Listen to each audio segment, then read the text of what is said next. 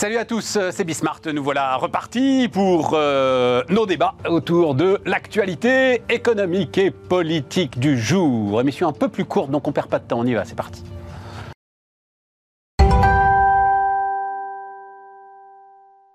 Donc, euh, autour de la table, Clément Aura. Salut euh, Clément, professeur d'économie à la Sorbonne et à Sciences Po. Philippe Wechter. Salut Philippe, Salut directeur euh, de la recherche économique Ostrom Asset Management. Et Léonidas Kalogiropoulos, vice-président d'éthique et euh, bien, bonjour. président fondateur de Médiation et Arguments. Et d'entrepreneurs pour la République. et d'entrepreneurs pour la République pour laquelle tu es en train de lever des fonds. Oui. Voilà. Un mot, juste entrepreneur pour la République, c'est C'est une plateforme sur laquelle euh, on met en relation des solutions concrètes d'entrepreneurs à des problématiques d'intérêt général. Il y a désormais plus de 600 boîtes qui sont inscrites. c'est ça, ça a démarré avec le Covid, mais maintenant tu n'es plus dans le Covid, tu es sorti Enfin, du Covid là. Le Covid était un besoin immédiat. Ouais, ouais, Donc, euh, mais mais euh, on a pris tous les sujets, euh, l'éducation, ben, Ouais, la santé, les, les déserts une- médicaux, même l'Ukraine. L'histoire qui m'a scié là, mais on verra ça après. D'abord, allons-y avec le- le- la politique, parce que comme j'ai deux... Oh, Philippe, tu es professeur d'économie aussi quand même, hein, voilà. Ça Je- je- bien. Hein Il y a quelque chose qui, il y a quelque chose qui m'intéresse, quoi. Voilà. Donc euh, aujourd'hui, là, Jean-Luc Mélenchon euh, a fait euh, une conf de presse avec un certain nombre d'économistes qui ont, comme le dit Jean-Marc Daniel, tous les parchemins. J'adore cette expression de Jean-Marc Daniel. Voilà, j'ai tous les parchemins, diplômés, etc. et tout. Euh, pour donc vanter la crédibilité de son programme, défendu par plus de 160 enseignants et chercheurs en économie. Alors, ce qu'ils disent, ils ont, ils, ont, ils ont publié une tribune, ces 160 euh, enseignants et chercheurs en économie, une fiscalité plus progressive sur les revenus et les patrimoines, ainsi que la lutte contre la fraude fiscale, permettront de dégager des ressources supplémentaires. En matière de dette publique, un recours privilégié au pôle public bancaire je ne sais pas ce que c'est, pôle public bancaire, euh, permettra de se prémunir contre les effets déstabilisateurs d'un retournement des taux, alors que les marges des entreprises atteignent des plus hauts historiques, la progression des salaires sera financée par un rééquilibrage du partage entre salaire et profit. Est-ce que ça veut dire qu'on peut dire n'importe quoi en économie Bah, Voilà ma question. J'allais dire, le, le- le diplôme ou le titre universitaire euh, n'empêche pas l'idéologie. euh, en, bon, en vérité, des tribunes entre économistes euh, qui se répondent d'ailleurs, hein, puisqu'il y a au moins, si ce n'est plus, d'économistes qui signent en général des tribunes pour appeler à voter Emmanuel Macron ou d'autres. De toute façon, il y en a beaucoup. Après, ce qui est intéressant, je trouve, avec ces débats, c'est que, bon, au moins, ils font l'effort quand même d'essayer d'avoir un programme au moins construit, dire pour leur attribuer un, bon point. Bon, par contre, euh, je, veux dire, il y a- deux choses quand même dans ce qu'ils annoncent. Soit on ne peut être que d'accord, la lutte contre la fraude fiscale. Et ça, c'est pas un marqueur. Et en particulier, en général, on surestime les ressources liées à, la fin de la fraude fiscale. Ou alors, on ne sait pas ce que ça veut dire quand même. Un pôle public bancaire. Je ne sais euh, pas ce que ça veut dire le pôle public bancaire. Honnêtement, je... alors est-ce que c'est une sorte de, de, de- de nationalisation des banques ou Retour alors- avant la loi de 73, euh, Ah oui, la alors, dans le banque cadre du- centrale des française qui achète... de- Enfin, je- Mais il faudra expliquer vraiment la différence qu'il y a avec, euh, enfin, en termes de résultats, disons, entre euh, ça et la politique monétaire qui a été faite objectivement. En plus, ça revient au même. C'est un, bon, voilà, bien sûr, c'est pas exactement la même chose, mais enfin, de toute façon, euh, il y a eu une forme de sociabilisation de la dette publique, euh, voilà, sous, sous, sous le, le- fait, on va dire, de la politique monétaire de la BCE. Objectivement, moi, ce qui me, ce qui me marque, c'est pas tellement ça, c'est vraiment leur obsession de la fiscalité et en particulier de la surprogressivité de la fiscalité. Ça, ça me paraît vraiment un marqueur qui est plus intéressant que les débats qu'on comprend à peine, quand même, objectivement, sur ce qu'ils veulent dire sur euh, euh, le pôle public bancaire ou alors une annulation Mais de la dette qui, en fait, n'a pas tellement de sens puisque on sait très bien, on en a déjà eu ce débat 50 fois, que de toute façon, c'est pas ni tellement faisable, ni euh, que ça changerait tellement le résultat aujourd'hui euh, au regard de la structure du financement de l'État. Je vais reposer la question à Philippe. Il y avait eu il y a quelques années cette polémique très forte autour d'un bouquin qui s'appelait euh, Le négationnisme économique. Et comment s'en débarrasser? Ah, c'était le sous-titre. Et, comment s'en débarrasser de Cahuc et Zilberberg oui, Voilà, de Pierre Cahuc. Euh, Philippe, est-ce que ça veut dire qu'on peut dire n'importe quoi en économie? D'une certaine manière, oui. C'est-à-dire que moi, ce que je perçois à travers, euh, C'est qui parle. Ah ben, à, à travers les propos, c'est que euh, euh, finalement, on change de modèle. Euh, ce, qui n'est pas dit là, quand on dit euh, euh, on va fixer les prix, les taux d'intérêt, parce que ça ne nous intéresse pas de subir la hausse des taux d'intérêt, on va. Ça veut dire qu'on ferme l'économie. Ça veut dire que on sort de l'Europe. Ben oui, C'est ça le truc. mais bien sûr. C'est ça qui est dit en creux dans ce document. D'accord. On peut, on peut. euh, Oui, alors ah, je comprends. Ça veut dire qu'ils font, ils font une forme de mensonge par omission. C'est-à-dire que ce qu'ils disent est mais, mais on- pourquoi pas, mais à ce moment-là, il faut exactement. en annoncer Exactement, les conséquences. C'est échappé à la BCE. Attends, attends. C'est toute la problématique euh, qu'on voit dans les extrêmes, parce que, euh, rappelez-vous, en 2017, l'euro était au cœur du programme de, de Marine Le Pen. Il ne l'était plus en, 2020, euh, en 2022. Pourquoi? Bah Parce que sortir de l'euro, sortir de l'Europe n'est pas populaire. Donc on, on- on évoque tout un tas de choses autour sans dire euh, ce qu'il en est.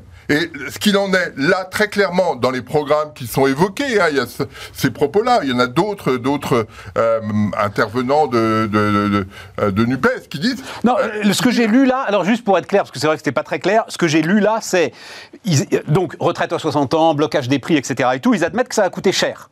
Et donc c'est les sources de financement en fait. Eh oui, euh, qu'ils euh, justement, proposent. Voilà. Justement, les- les- on, on veut faire, on veut faire notre notre petite tambouille et, euh, et on se débrouillera tout seul pour euh, pour le financer. Parce que si on euh, si on est dépendant de la BCE, de la Commission européenne, ça va être très compliqué. C'est vrai. Et donc euh, on fait notre truc. Alors on rétablit un, un, un service public bancaire. On sait pas très bien ce Non, que c'est. Est-ce qu'on on refait une caisse des dépôts énorme? Est-ce qu'on dope euh, BPI Je ne sais pas. Est-ce qu'on aura tous un compte et un chéquier Banque de France? Ce sera peut-être très chic, mais en même temps. euh, Non, mais et, même, enfin, heureusement, cette, euh, il y avait eu il y a quelques années une polémique sur la loi de 73. La loi de 73, c'est celle qui, pour le dire euh, brutalement, interdit à la Banque de France, euh, à l'époque, de racheter directement euh, la dette publique. Et oui, mais c'est la France de 73, elle est ambitieuse, elle est mondialisée, elle est, enfin bon, bref, elle est conquérante. Mais mais même si tu fais ça, enfin, ça règle pas le problème. C'est pas en émettant de la monnaie de singe que Mais- tu vas financer la retraite à ne 60 règle- ans. D'abord, ça ne règle rien, puisque dans une économie fermée, il y a tellement de produits qu'on a, dont on a besoin qu'on ne produit L'inflation pas. explose. Euh, bah oui, oui, non, mais c'est c'est, euh, quelque chose qui ne fonctionne pas. Euh, et donc, euh, parce que d'un seul coup, on bloque tout ce qui, euh, tout ce qui facilite les ajustements, les relations avec l'extérieur, que ce soit sur des biens, sur des services, sur le plan monétaire. Euh, on a été toujours très content de, euh, de, de pouvoir échanger via la BCE. Si on bloque ça, comment on fait? Philippe, Et quelle crédibilité on a? Ces 160 euh, économistes dotés de parchemins, etc., ils le savent, ça, évidemment. Tu vois, c'est ça qui me. Tu en doutes Léger sourire, je décris Bah, le léger sourire de. C'est toujours pas- c'est toujours la querelle un peu entre hétérodoxes et orthodoxes, mais objectivement, moi je me cache pas, j'ai toujours considéré qu'il y avait une vraie différence de niveau, au sens euh, intellectuel du terme, entre l'orthodoxie et l'hétérodoxie. Hmm. En défaveur de l'hétérodoxie. Non, Piketty mais- est hétérodoxe.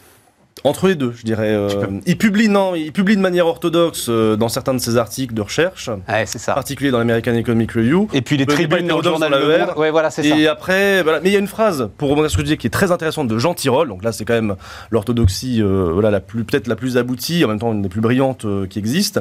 C'est de dire normalement les économistes, et c'est euh, dans le préambule euh, de la de, de- de- de- comment dire, du règlement d'ad- des adhérents de l'association française de sciences économiques, de la FSE, c'est de dire normalement un économiste universitaire ne doit pas, que ce soit dans une tribune politique, que ce soit dans un journal, que ce soit dans la vulgarisation, ne doit pas défendre une thèse qui ne pourrait pas défendre dans la recherche devant ses pairs. Voilà.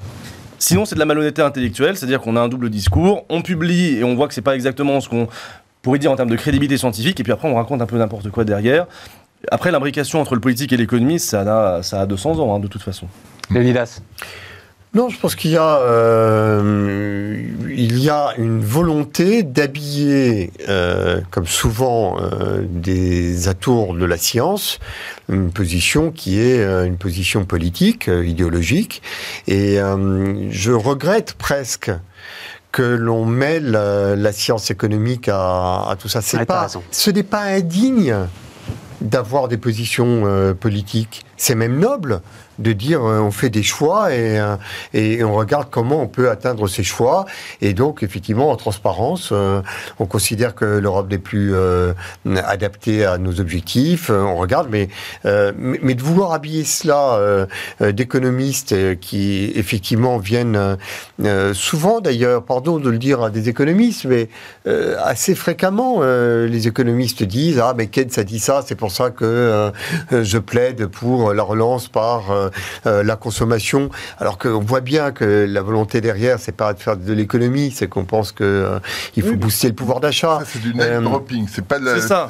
On, Non, mais on, on d'accord. cite Ouais, c'est ça, ouais. Friedman, Mais- euh, Oui, ça, ça résonne dans la tête. bien. Là où Léonidas Mais- a raison, c'est qu'il y avait une phrase d'André Orléans que beaucoup de gens connaissent parce que c'était un peu le chef de file des hétérodoxes pendant un moment. hein. C'est celui qui avait créé et présidé euh, l'association concurrente, euh, l'association française d'économie politique, et qui disait, il avait publié une tribune dans, dans Le Monde, un économiste est là pour servir son camp politique. C'est une phrase qui avait Ouais. et qui est reprise d'ailleurs par Keuk et Zilberberg dans le négationnisme économique. Bon bah là, tout est dit. Une fois qu'on est là pour servir son camp politique, on fait plus de la science, on fait de l'idéologie.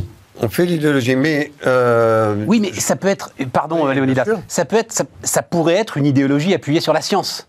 T'es pas obligé de dire que la Terre est plate, tu vois, si t'es astrophysicien, Non, bien sûr. pour euh, aller voyager euh, Oui, mais loin. En Je même temps, les références de Jean-Luc Mélenchon, elles sont quand même dans des pays qui se sont enfermés dans un système et euh, qui ont euh, plutôt mené leur population euh, à la misère.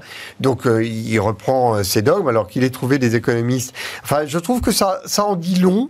Je suis désolé hein, de Vas-y, vas-y. mais ça en dit long sur euh, euh, toute une population de gens qui travaillent euh, dans des universités, qui ont euh, l'estampille d'économistes et qui viennent servir. Dans, dans on ces sait- 160, combien publient Et combien sont euh, ont pas publié, ont pas publié depuis 10 ans, 15 ans pour certains? Je sais pas. Philippe? Euh, J'en ai des collègues hein, comme ça. Ouais. Dire, euh, voilà. Non, non, mais euh, on- on- le- quand on regarde euh, les physiciens, hein, les physiciens, on, on a Einstein en tête et quelques autres. Mais il y en a plein, et il y en a plein qui n'ont jamais publié. Et pourtant, ils ont une idée de. Ben, là, c'est pareil. C'est-à-dire que euh, sur sur l'économie, chacun a son idée. Et euh, Oui, mais un physicien remettra jamais en cause la théorie de la gravitation, tu vois. hmm, Non, non, mais moi, non, je suis Philippe, absolument non. désolé.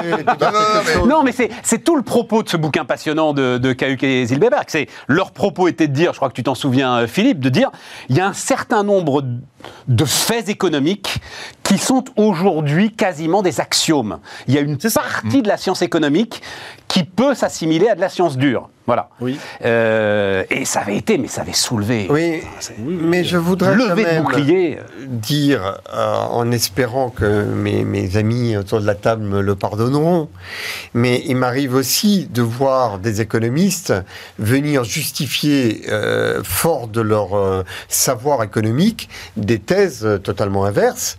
Et je ne trouve pas que ce soit plus justifié. Je pense qu'il faut savoir et avoir l'honnêteté de dire que lorsque l'on a une po- posture politique, elle est politique, elle est idéologique, et que par ailleurs, on peut avoir un débat d'économistes, mais le mélange des genres, il est aussi, euh, me semble-t-il, malsain avec euh, euh, Jean-Luc Mélenchon. Ah oui, toi tu penses qu'il ne aussi. devrait pas en fait faire valider Non, son truc par. euh, ouais, c'est pas, t'as pas tort. D'ailleurs, il est le seul à le faire en fait. On hein. va aborder des sujets euh, de, de, de refondation euh, économique ou politique dans un instant.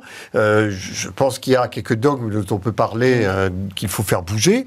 Je ne vais pas demander à mes amis ici économistes de venir justifier ce qui me semble être une posture politique. Oui, c'est intéressant. Il y a, je crois, il y a- il y a aussi un vrai- enfin, une vraie question, et en même temps sur une chaîne euh, comme Bismart, où il y a vraiment une- aussi une volonté de rendre accessibles les débats économiques à, à beaucoup de gens, il y a vraiment quand même un problème, on va dire une dialectique entre d'une part des économistes qui seraient uniquement dans la recherche sans jamais descendre dans l'arène, dans le débat, et parfois on leur reproche, ça c'est vrai que bah, les économistes qui euh, restent dans leur tour d'ivoire et dans des modèles qui sont relativement sophistiqués, qui veulent pas d'ailleurs faire d'efforts de vulgarisation, euh, c'est en même temps un problème. Et en même temps s'ils vont vont dans l'arène ils sont quand même forcés en général bah, de répondre. On voit à la, question politique qui est souvent quand même intimement intimement liée.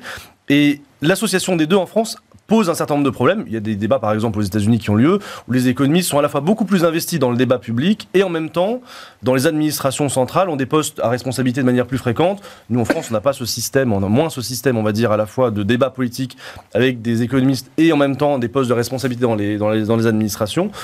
Parce qu'on a peut-être aussi cette vision où la science économique doit rester euh, un petit peu euh, mais- voilà, en décalage. Et je dirais même, pour connaître euh, voilà, le fonctionnement des universités, etc., que c'est souvent mal perçu dans le monde universitaire de ne pas être autre chose qu'enseignant-chercheur, c'est-à-dire de descendre dans l'arène, d'avoir un poste à responsabilité euh, dans une direction centrale, de descendre, y compris dans l'arène politique, pour être par exemple candidat, c'est pas que- ou d'être conseiller, c'est pas quelque chose qui est toujours bien vu et c'est quelque chose euh, parfois des gens il va donc il va dans- il salit les mains en faisant de la politique Ouais. quoi. C'est pas il y a aussi cet esprit français qui est à mon avis un peu particulier. Philippe, tu voulais ajouter un il y a, truc il y a ce, euh, cet écart. euh, alors, je- moi, j'ai juste cité une, une anecdote.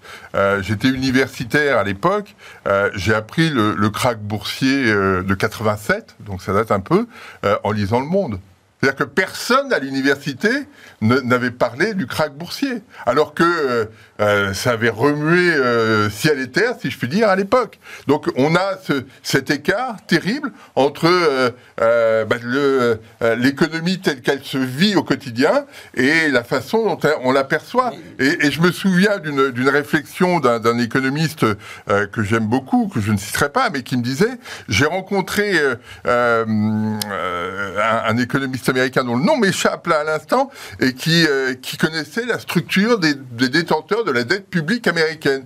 Et en disant, euh, en étant un peu admiratif, mais en disant, mais il, se, il, se, euh, il met les mains dans le cambouis, c'est... Oui, à quoi ça sert quoi de s'intéresser à la gestion Exactement. quotidienne Exactement. de la dette. Donc c'est- c'est très ambigu. Ouais. parle de- des- des- des économistes avec les politiques, mais je trouve que, enfin moi, le- le- l'écart que je ressens le plus, c'est entre les économistes et les entrepreneurs. Je n'ai jamais rencontré un entrepreneur de la macroéconomie, alors que les entrepreneurs de la microéconomie, euh, je ne fais que ça. Et je trouve que là, toutes- tous les théorèmes macroéconomiques me semblent tellement éloignés de la vérité du, du terrain, de l'expérience vécue. Alors regarde. Euh, Il y, a- il y a des moments. Non, non, non, non, mais c'est parfait. Ça nous amène. Attends, attends, réel, attends, parce qu'il faut qu'on, il faut qu'on avance et c'est, un parfait. euh, Transition. c'est parfaite transition avec, euh, avec le, le super bad feeling euh, d'Elon Musk. Oui, Parce que, justement, Oui, il est assez rare que des entrepreneurs s'expriment comme lui s'exprime et surtout donc vous avez tout suivi hein, euh, Elon Musk alors c'est en fait c'est un mail interne qui a été récupéré par l'agence Reuters et donc euh, Elon Musk disant qu'il a un super bad feeling euh, à propos de l'économie et accessoirement qu'il va virer 10 000 personnes quoi. enfin ouais. 100 000. il dit arrêtez-vous de recruter et puis non ils sont 100 000 et il va en virer 10 000 D'accord. Euh, voilà 10%. D'accord. 10% des effectifs, euh, alors euh, pour aller dans le détail, mais euh, euh, 10% des effectifs, mais des fonctions support. C'est-à-dire qu'ensuite, il a précisé, ça ne concerne ni ceux qui construisent les voitures, ni ceux qui euh, construisent les batteries, ni ceux qui installent les panneaux solaires. Les trois grandes activités en fait de, de Tesla. C'est vrai qu'on oublie assez souvent les, les panneaux solaires. Euh, moi, ce qui m'intéresse, c'est Morgan Stanley, tu vois, qui derrière, donc l'économiste de Morgan Stanley, l'équivalent de Philippe Wechter, qui dit ah ouais, un gars comme Elon Musk, il a quand même alors des insights, je sais pas comment on peut traduire insight, des, des, des tuyaux, on va dire ça comme ça, des tuyaux sur l'économie mondiale qui sont uniques. Donc je pense que ce qu'il dit est super crédible. J'ai rarement, enfin, je ne sais, je sais pas si c'est pas une première, Philippe, qu'un économiste, puis Morgan Stanley, quoi, quand même, hein, euh, voilà, oui, bah, euh, ou, euh, ou Natixis, mais qu'un économiste valide comme ça les prévisions assez banales quand même de euh, d'un entrepreneur. Il est en train de devenir une sorte de gourou mondial, euh, Elon Musk, tu vois. Peut-être. Je suis pas, je suis pas complètement. euh, Non mais pardon, persuadé. il est aussi Mais- potentiellement en train de donner des indications sur sa propre boîte. De Sans là doute, c'est ce qu'a dit. Biden. Ouais. Sans doute. Non, moi, ce que, ce que je trouve intéressant, c'est que, euh, comme le disait euh, Léonidas, on a le sentiment qu'il y a une espèce de décalage entre les données micro, que pourrait, sur lesquelles pourrait s'appuyer euh, Elon Musk, et les données macro. Mais toujours ça. Non, mais là, je trouve que c'est particulièrement important. Pourquoi? C'était la même en 2008, Philippe. non, non, non, non, non, non. Je t'assure. Non, Non, mais je, je- je vais te dire sur quoi j'appuie ça. Pas sur Elon Musk, sur l'idée que euh, le taux d'emploi en France a beaucoup augmenté en 2021. On a créé beaucoup d'emplois, euh, beaucoup plus qu'on a recréé de, de PIB. Euh, on est tous, au- on est le PIB et l'emploi sont au-dessus de 2019, mais l'emploi beaucoup plus que le PIB. Et pour autant, euh, les entreprises ont des taux de vacances qui sont historiquement élevés. Et donc, la question qui est posée, c'est à l'échelle macro, on ne voit pas pourquoi les entreprises doivent recruter.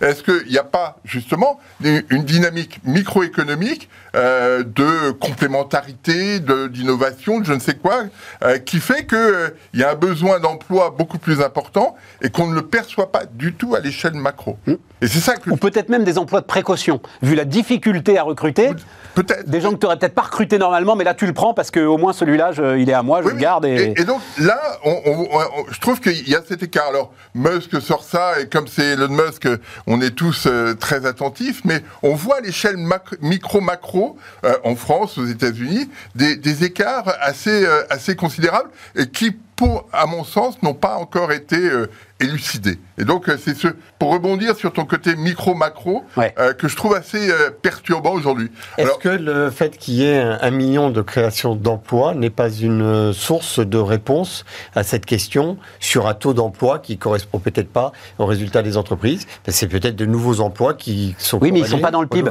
Ce que dit Philippe, c'est qu'ils ne sont pas dans le PIB, ces emplois.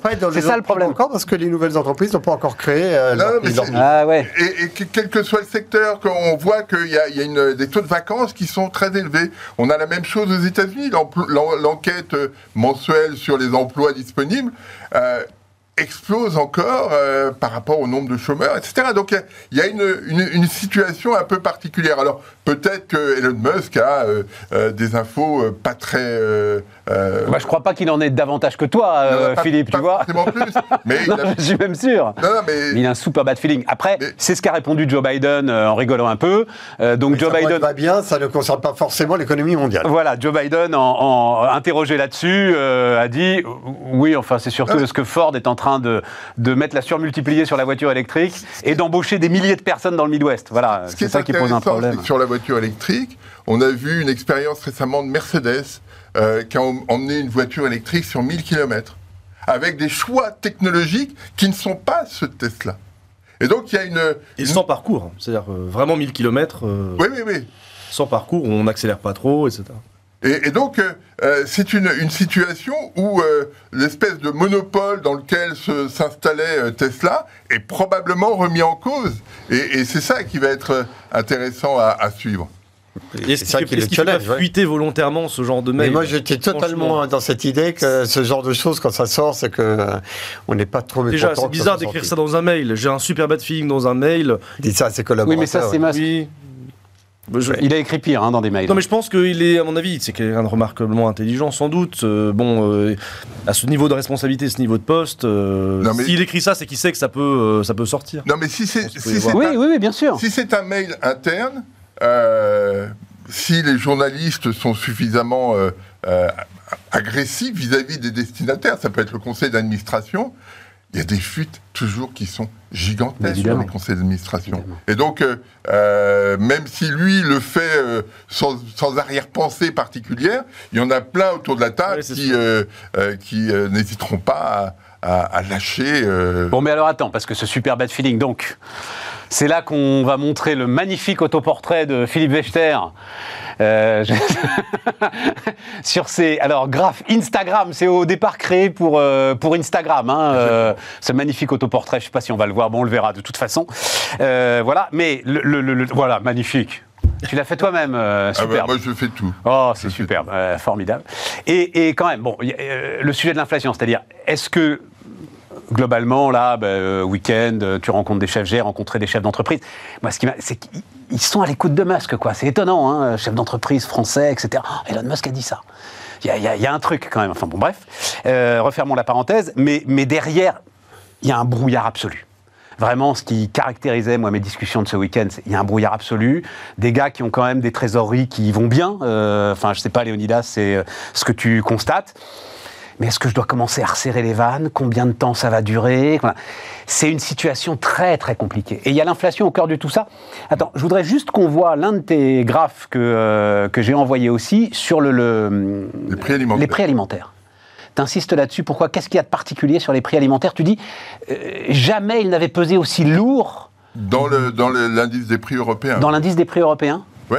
Oh, voilà, on l'a là sur euh, sur le graphe c'est c'est impressionnant et, ça continue. C'est-à-dire que euh, les, chiffres du mois de mai sur euh, l'indice de la FAO euh, montrent que les, choses se stabilisent par rapport à mars, mais le prix des céréales continue de progresser très rapidement.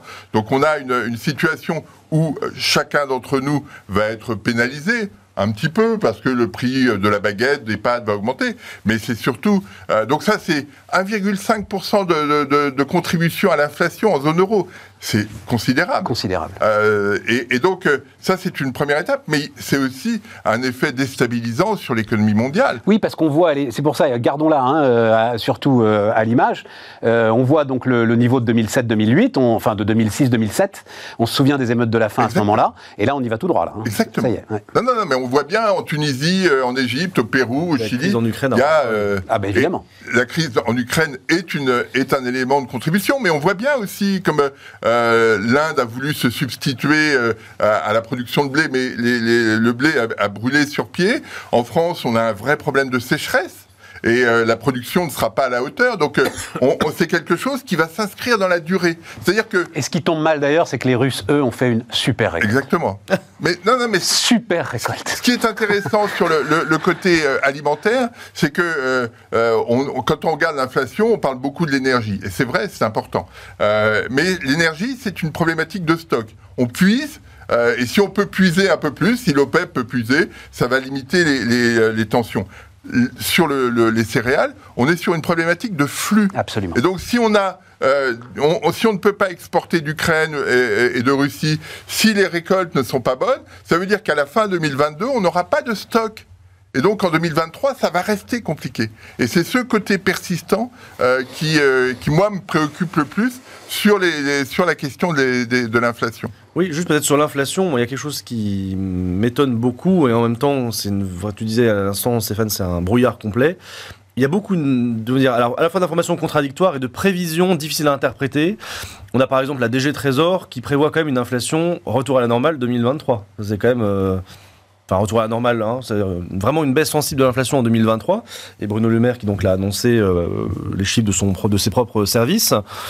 En même temps, euh, il y a vraiment quand même toujours ce débat entre économistes, entre vraiment est-ce que l'inflation actuelle c'est de l'inflation de long terme qui va durer pendant des années, ou est-ce que c'est vraiment très ponctuel, alors ça peut être la crise en Ukraine ou autre. Moi j'ai l'impression en fait, alors sans être spécialiste de, de l'inflation, que globalement, un certain nombre de facteurs sont quand même globalement plutôt des, désinflationnistes ou déflationnistes dans, les, dans la lignée, on va dire, de la stagnation de la demande au niveau mondial, etc. à quelques exceptions près. Je parle sur, sur le siècle. hein.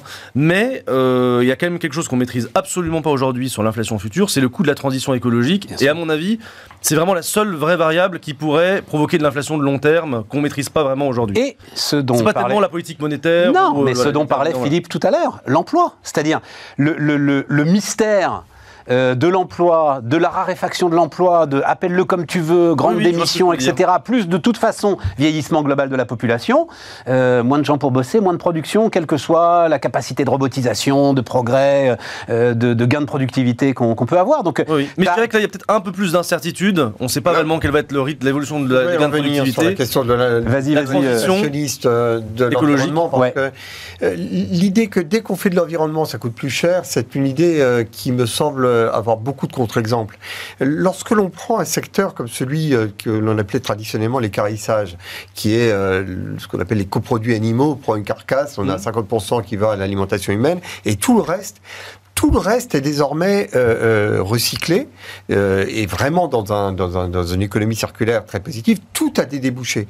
Et puisque ça a des débouchés, c'est des ressources. Avant, c'était des déchets, c'était des pertes. Ces ressources permettent d'injecter jusqu'à 200 millions d'euros de revenus nouveaux sur la filière animale. C'est-à-dire qu'on a fait de l'environnement, on a fait du, du positif pour la planète, du positif pour le sanitaire, et ça rapporte de l'argent. Philippe. Alors, je vois ce que tu veux l'idée dire, que mais. Léonidas, Léonidas, mais ça, pèse quoi à côté au du non, bâtiment veux dire, Face au chiffrage, le coût de la transition, j'ai des exemples absolument identiques. on est Non, sur on des, des non. milliers de milliards de, on de dollars. des- du plastique pour faire des isolants.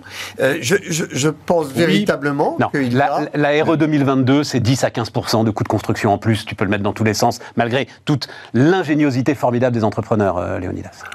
Moi, je pense qu'il y a- y deux choses. Sur le, le retour à une inflation plus raisonnable, en fait, on va avoir un effet de base terrible. C'est-à-dire Oui. que Ah oui. euh, là, cette année, on compare un prix du pétrole à 45 dollars il y a un an à 120 dollars aujourd'hui. Dans un an, si tout, tout se- enfin, s'il n'y a pas de dégradation particulière, on aura un prix qui sera toujours à 120 dollars. On le comparera à 120 dollars. Oui, oui. Et donc, euh, comme la contribution de l'énergie au taux d'inflation, c'est 4,5% en zone euro aujourd'hui, 4%, euh, bah, ces 4%-là disparaîtront. Oui. D'où ce retour. Euh, alors, sur la transition énergétique, moi, je suis persuadé qu'on va avoir une augmentation des coûts absolument considérable. Pourquoi? Bah Parce qu'il euh, y a deux choses qui vont, qui vont arriver. La première, c'est qu'il faut qu'on sorte du pétrole. On va passer de 80% de consommation d'énergie fossile aujourd'hui à 30% en 2050. C'est une révolution absolument gigantesque qu'on ne, ne, pourra pas, faire. Qu'on ne pourra pas faire, mais qu'on doit faire. qu'on doit, dans laquelle on doit s'inscrire, même si on n'y va pas en 2050. Ça, c'est le premier point. Et puis le deuxième point, c'est qu'on s'aperçoit que sur tous les, euh, euh, toutes les matières premières euh, qui sont nécessaires aux énergies renouvelables, on a peu de pays qui sont producteurs, qui aujourd'hui ne sont pas très puissants mais qui vont gagner en puissance et avoir une capacité, un pouvoir de marché absolument considérable, similaire à celui de l'Arabie saoudite sur le pétrole, etc. Et donc, on va avoir quelque chose qui va être beaucoup plus compliqué euh, que ce qu'on imagine. Et donc, on a ce phénomène-là. Et puis, si on veut aller jusqu'au bout sur la question inflationniste, euh, le monde a changé. La Chine et les États-Unis euh, ne, ne font plus la ronde ensemble. Et, et donc, la désinflation qu'on a importée depuis 20 ans, euh, qui fait que la contribution du prix des biens euh, euh, en Europe, aux États-Unis, autour de 0, 0,1 sur, en moyenne sur 20 ans. C'est-à-dire qu'on a les prix des biens n'ont pas augmenté en moyenne. Là, on, a mis une pelle de sable dans les, dans les mécanismes internationaux et on on n'apportera plus de désinflation. Et donc ça, c'est compliqué. On marque une pause.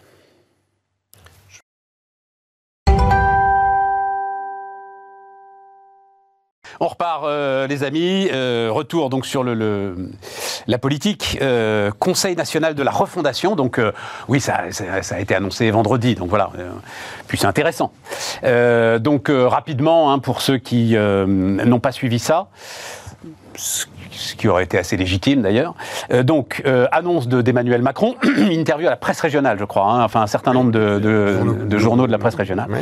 donc, ce conseil réunira les forces politiques, économiques, sociales, associatives, des élus des territoires et des citoyens tirés au sort. Une révolution culturelle qui part du terrain, qui associe tous les acteurs. L'Élysée précise qu'il y aura une équipe dédiée au président, auprès du président de la République et euh, de la Première ministre pour préparer, organiser, mettre en place ce rendez-vous. Il ne s'agit pas de recréer une structure semblable au Conseil économique et social, mais de trouver une nouvelle méthode pour relever les défis posés par cette nouvelle époque. Euh, la façon dont seront désignés les participants à ce Conseil national de la refondation n'a pas été communiquée. Léonidas, qu'est-ce que t'inspire ce Conseil national de la refondation, puisque tu pourrais euh, faire partie des forces politique, économique, sociale, associative. Je, je, je, pense que la, le premier réflexe, euh, j'allais presque dire, euh, euh d'atropisme français consiste à dire c'est quoi encore ce machin, euh, qu'est-ce que nous sert, c'est un conseil économique, et social et environnemental bis, et puis on critique le fait que tout est vertical, donc on va associer les citoyens, mais grâce à quoi? Grâce à un truc qui est décrété du vertical, qui vient télescoper toutes les institutions existantes et qui passe même pas par la case de la Constitution. Donc, euh, c'est quoi? Je trouve tout de même. Bon résumé. Euh, voilà, c'est pour s'en débarrasser. oui, mais quand même. Il faut qu'on se débarrasse de la critique. Euh, parce que, en, soi, je trouve que les jérémiades, ça suffit notre pays va pas forcément bien et le diagnostic qui est fait, qui consiste à dire que si il n'y a pas d'association des forces vives de la nation à la, à, au défi collectif, on n'y arrivera pas, est un diagnostic qui est juste on passe notre temps ici à critiquer l'État qui est omnipotent, omniprésent, omniscient et qui empêche toutes les initiatives venant de la société civile euh, de venir éclore et de donner euh, la pleine puissance de ce qu'elles peuvent apporter au pays. Donc il faut s'en emparer. Je ne dis pas que c'est conçu, mais depuis quand on reste là assis en attendant désespérément que la solution vienne d'en haut et qu'elle soit parfaite. Alors là, on nous tend la main, donc je dis que l'on ne va pas dire non, euh, on ne prend pas la main qui nous est tendue. Donc on nous propose de nous écouter, on a des choses à dire. Mais, parce que ce mais est fondamental, traditionnellement, et ça a été le cas dans la Convention euh, citoyenne pour le climat, on dit venez participer à la création de la loi. Et donc, euh, on a des citoyens qui, euh, pardon, pondent 150 euh, mesures et ensuite on les soumet au Parlement. Comme si toutes les problématiques de la société n'étaient résolues que par la loi. Cette idée que lorsqu'il y a un problème, il faut une loi, un décret ou un chèque public, euh, avec le chèque alimentation, le chèque inflation, le chèque énergie, le chèque numérique, le, chèque tout, voilà, le chèque vacances, le chèque culture, j'en passe les meilleurs. Et puis, quand on a fini les chèques, il y a des rapports, et puis quand on a fini avec les rapports, il y a les lois, et que c'est comme ça qu'une société avance. Nous, nous savons tous, et tous les Français le savent, que ce qui a changé leur vie dans les 30 dernières années, c'est ce truc-là qu'ils ont dans leur poche, avec des applications, avec des solutions, avec euh, euh, des... euh, Pour l'énergie, on parlait de l'énergie il y a 30 secondes. Est-ce qu'il y a mieux aujourd'hui en termes de réduction de la facture énergétique que cette boîte qui a trouvé la, solution digitale, qu'on met son chauffage électrique et qui fait que ça coupe 10, 10 minutes par heure le chauffage électrique pour que la facture ait baissé de 15% Ça n'a pas besoin d'une loi.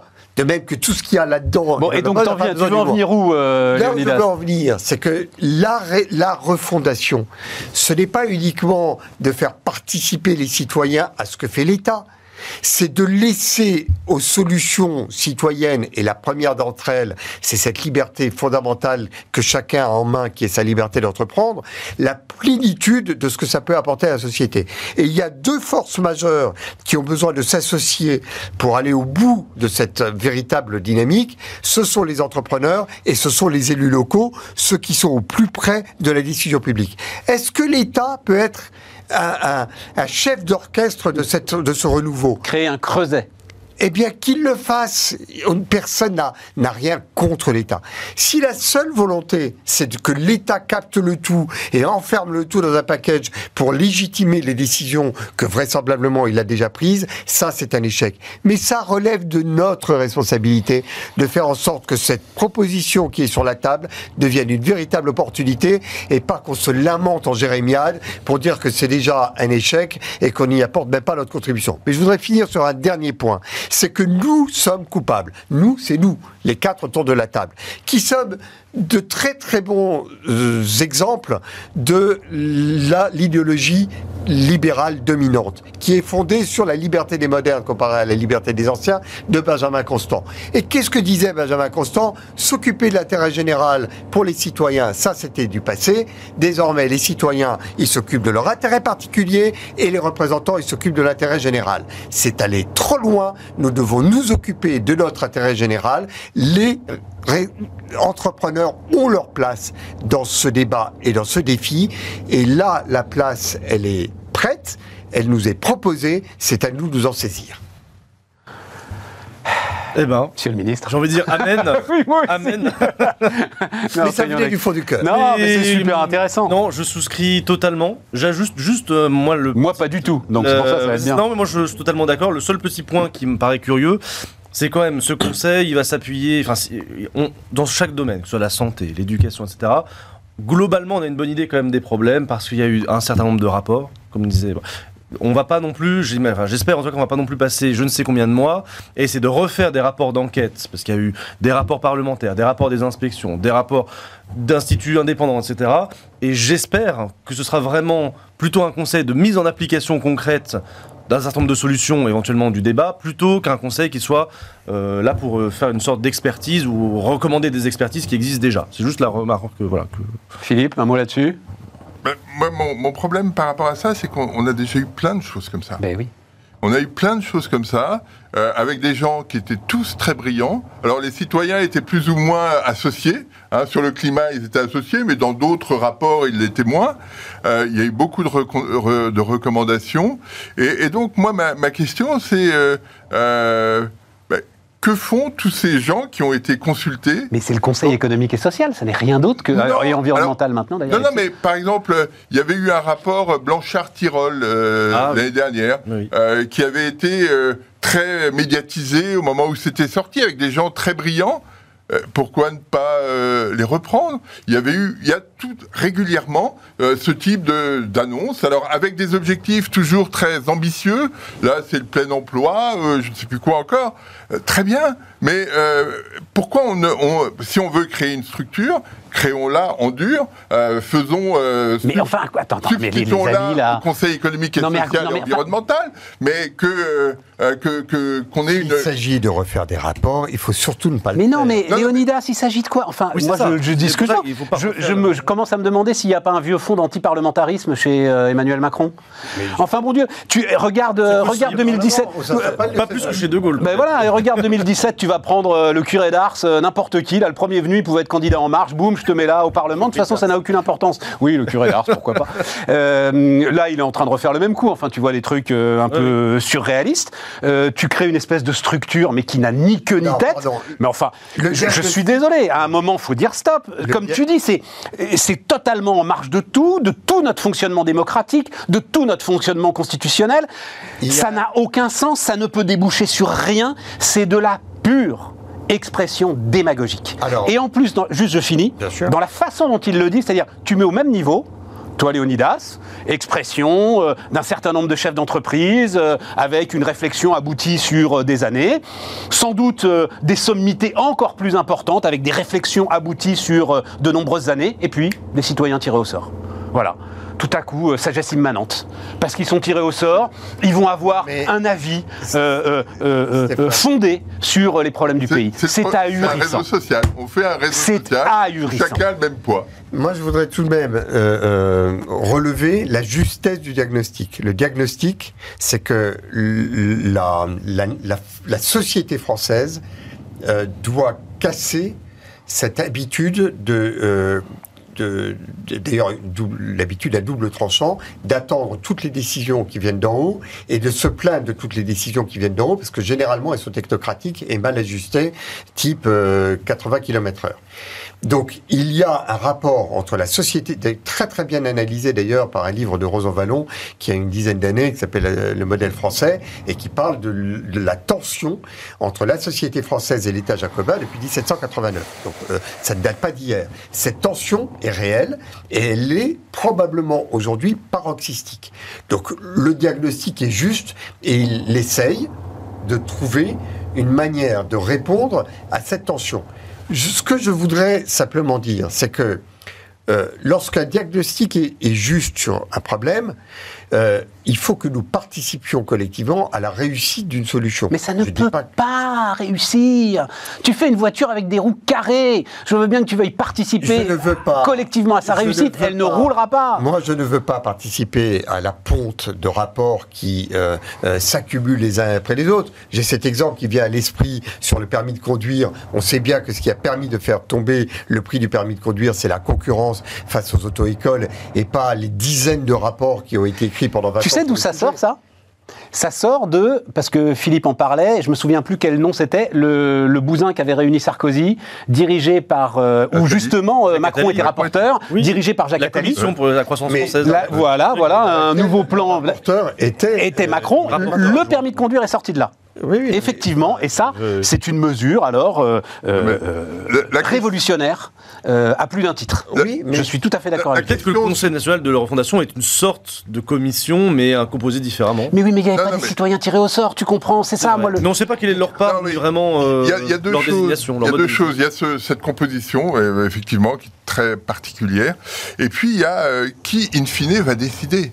C'est-à-dire que on, on va avoir tout un tas de recommandations, euh, comme sur le climat, et puis euh, à la fin, euh, qui, euh, qui décidera? Euh, Probablement l'Élysée, tout seul dans son coin. Non, mais pardonnez-moi. Et, ça, euh, c'est juste un- un- une façon de euh, euh, de- D'habiller la démagogie. d'habiller- les choses. Les citoyens ne sont pas obligés de s'effacer devant la représentation nationale. Il y a la nation et puis il y a la représentation nationale. Il y a la nation et il y a ses institutions. Nous devons être davantage acteurs de notre propre destinée.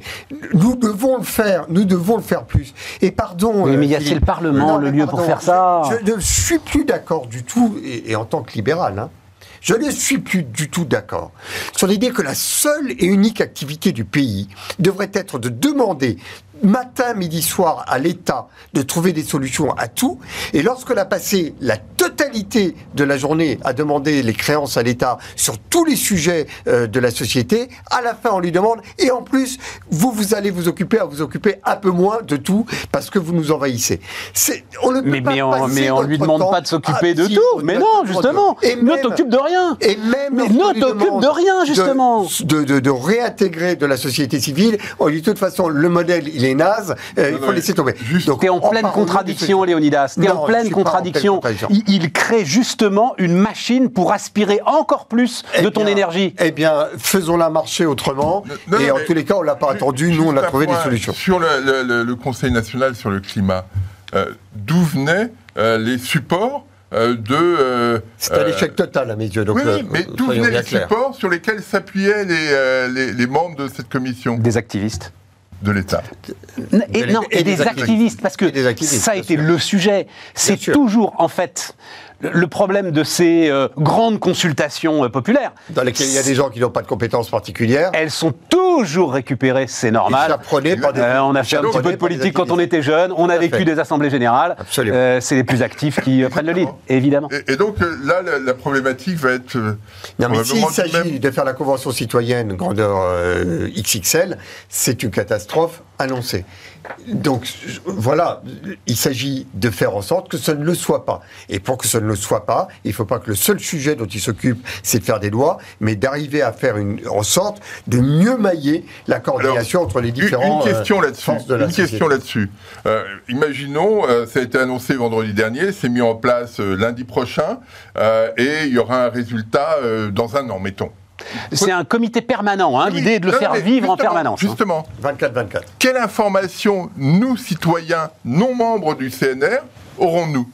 À quel moment pourra-t-on suivre cette évolution. ils vont peut-être faire une chaîne dédiée. Oui, je pense qu'il y aura un site gouvernemental. Ça coûte pas très cher une chaîne de télé à faire. je peux te donner les prix si tu veux. c'est les animateurs qui coûtent cher dans une chaîne de télé. Donc s'il y a pas, si tu payes pas les animateurs, si tu payes pas les animateurs, ça coûte pas très cher. J'attends pour voir parce que euh, euh, si effectivement on, doit attendre euh, d'avoir un truc dans 9 mois ou dans 12 mois sans qu'il se passe rien avant, tout le monde s'en fout. si on peut effectivement interagir avec ce, euh, ce conseil, ça peut avoir du sens. Je pense qu'ils feront ça, parce que sur certains grands textes, il y a déjà ça qui est mis en place hein, dans les services du Premier ministre, où on peut suivre, ah bah là on est déjà à la deuxième lecture, qu'est-ce qui s'est passé, etc. Oui, mais quelle interaction on peut avoir avec ça? Mais sincèrement, Philippe, je, moi, je, Clément. je crois que, et Clément, euh, il ne s'agit pas, Stéphane, il ne s'agit pas de dire que c'est parfait. il ne s'agit pas de dire que s'il s'agit de la répétition de la Convention citoyenne pour le climat, euh, on applaudirait. Si c'est ça, serais le premier à, le dénoncer. Je pense simplement que la, problématique qui a été posée euh, par Emmanuel Macron est une problématique qui est juste. La tension entre la société et l'État est devenue paroxystique et il faut trouver de nouvelles articulations. Ne, passons pas, ne nous trompons pas en commençons déjà à nous plaindre alors que ça n'a même pas commencé à exister. Essayons d'y apporter suffisamment de propositions pour que ça puisse être une réussite. Je pense que notre pays le mérite. On a fait le tour, Philippe. Non, un mot alors? Je faire une remarque. Euh, la campagne des législatives euh, pour euh, LRM ne démarre que parce que Macron s'y installe. Non, mais c'est. Euh, Et donc, euh, donc euh, le, Enfin, même pas d'ailleurs, elle ne démarre pas. même, pas même, pas, franchement. Donc, tout, est tout est centralisé. Bon, juste pour finir, tiens, on va revenir à l'emploi, parce qu'en fait, c'est c'est un truc qui traîne dans mon ordinateur depuis un moment qui m'avait fasciné. C'est pas très éloigné du sujet que vous venez C'est pas très éloigné. on va voir ça. Donc, c'est sur le autour de la crise de l'emploi. Oui, voilà. Et juste si on pouvait voir le. enfin, je sais pas d'ailleurs si j'ai si envoyé le.